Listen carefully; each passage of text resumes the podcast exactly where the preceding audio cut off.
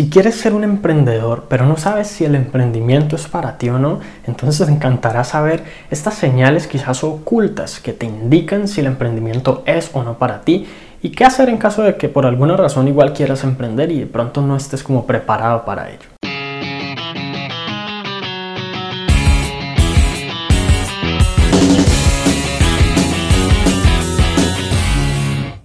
Hola, mi nombre es Juan Sebastián Celis Maya y uno de los primeros indicadores de que estás hecho para una vida de emprendimiento es que ves oportunidades en todas partes, no solo para crear un negocio o para ganar dinero, sino para quizás mejorar una situación o convertir algo negativo en algo positivo.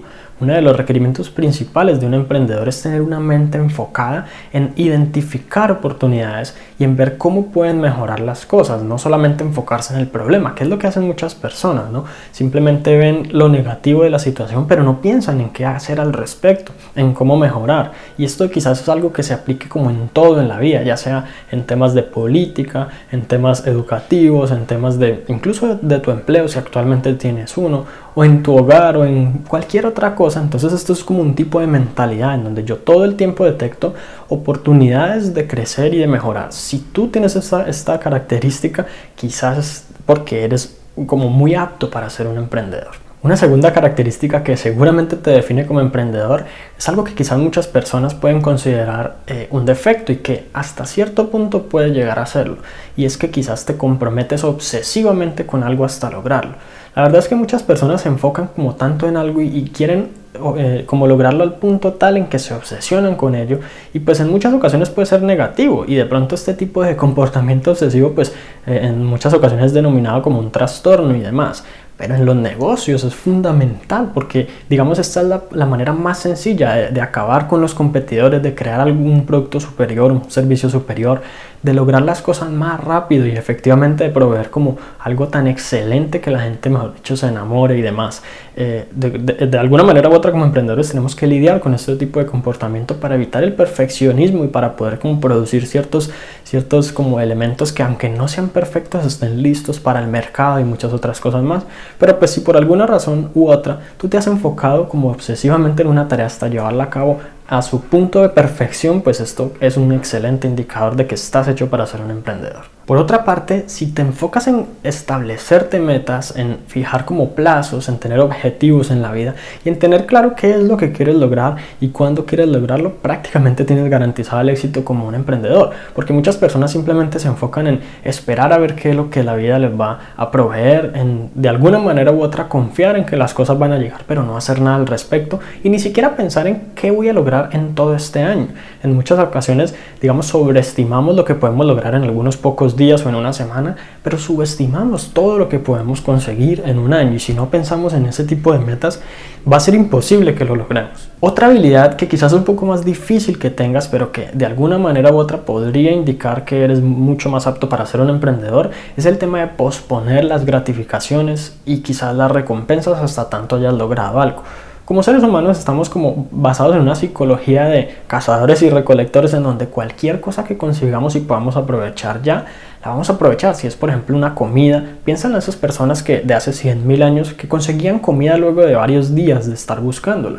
Inmediatamente en cuanto la encontraban, obviamente iban a darse esa gratificación instantánea por hacerlo porque pues era un logro. El problema es que eso se transmitió hasta nosotros el día de hoy y lo que hacemos es recompensarnos por nada todos los días. Y las recompensas para nuestro cerebro puede ser una simple barra de chocolate, una buena comida, una excelente experiencia e incluso las redes sociales y cosas similares.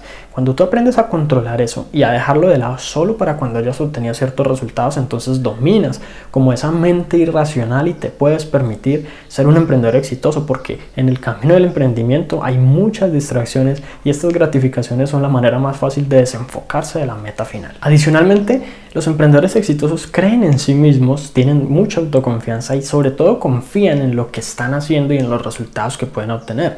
Más allá de saber que pueden lograrlo, confían en que el resultado puede ser positivo no solo para ellos, sino para muchas otras personas. A lo que me refiero es que dejan de lado el tema del dinero, dejan de lado el tema de los resultados y pasan como a un estado más de pasión y de pensar en algo bastante positivo para ellos y para el mundo. porque de alguna manera u otra el tema de los objetivos de dinero se pueden lograr y tener una mente 100% enfocada en el dinero, pues puede ser productivo en esos, en esos, términos.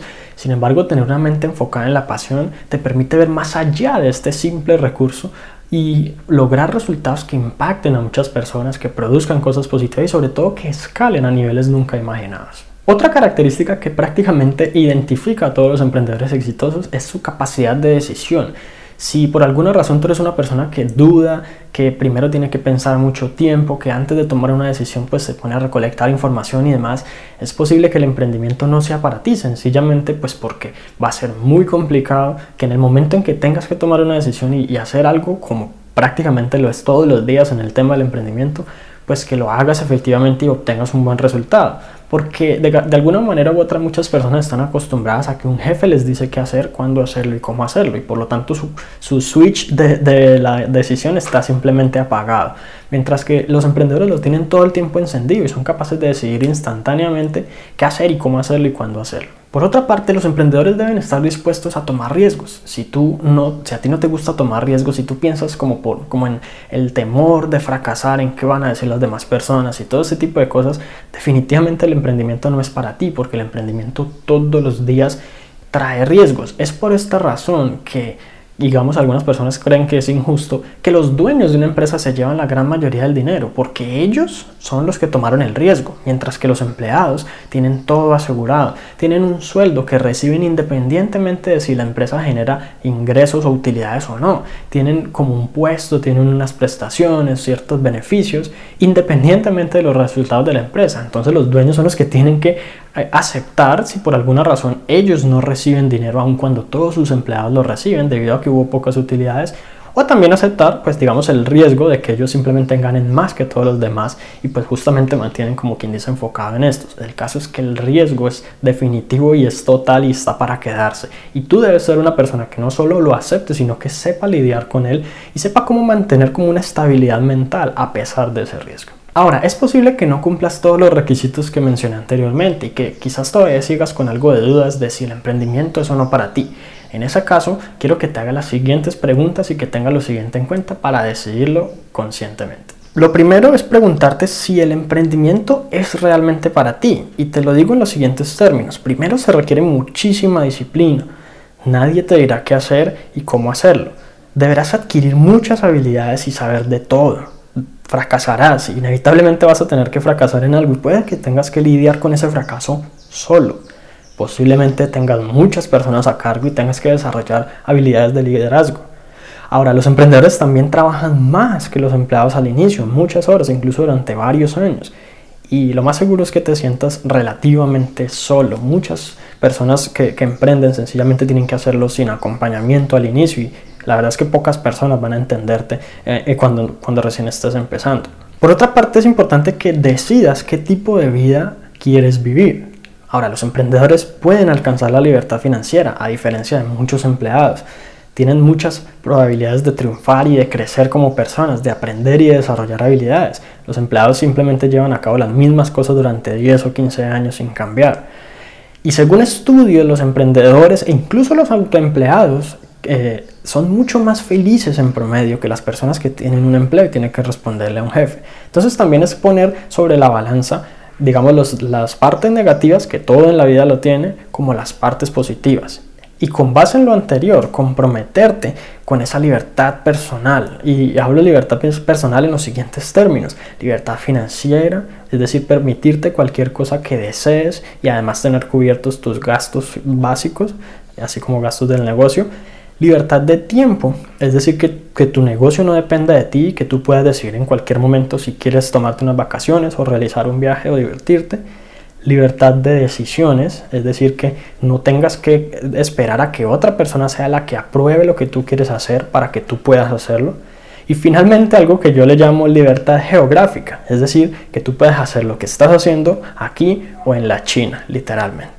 Hace poco publiqué un video en donde te comparto muchas más ideas sobre todo lo que debes tener en cuenta para ser un emprendedor exitoso, los hábitos, las actitudes y las cosas que tienes que llevar a cabo para efectivamente convertirte en un emprendedor. Entonces, si por alguna razón u otra pues no, tú no has sido como, como educado para ser un emprendedor, tu mente en este momento no está como tan apta para eso, quizás por condiciones de la vida sencillamente no has adquirido esas habilidades créeme que no hay ningún problema y que tú personalmente puedes desarrollarlas, porque estamos hablando de talentos y habilidades que cualquiera puede llevar a la, a, la, práctica, cualquiera puede simplemente empezar y la mayoría de emprendedores, pues la verdad sea dicha, no, eran perfectos cuando empezaron y no eran unos sabelotodos en cuanto iniciaron, sino que tuvieron que crecer a lo largo del camino. Que hay ciertas cosas que te pueden facilitar ese camino, pero que eso no significa que tú, independientemente de si en este momento eres la persona como opuesta a las características y cualidades de un emprendedor, no puedas efectivamente emprender y lograr el éxito en tu vida.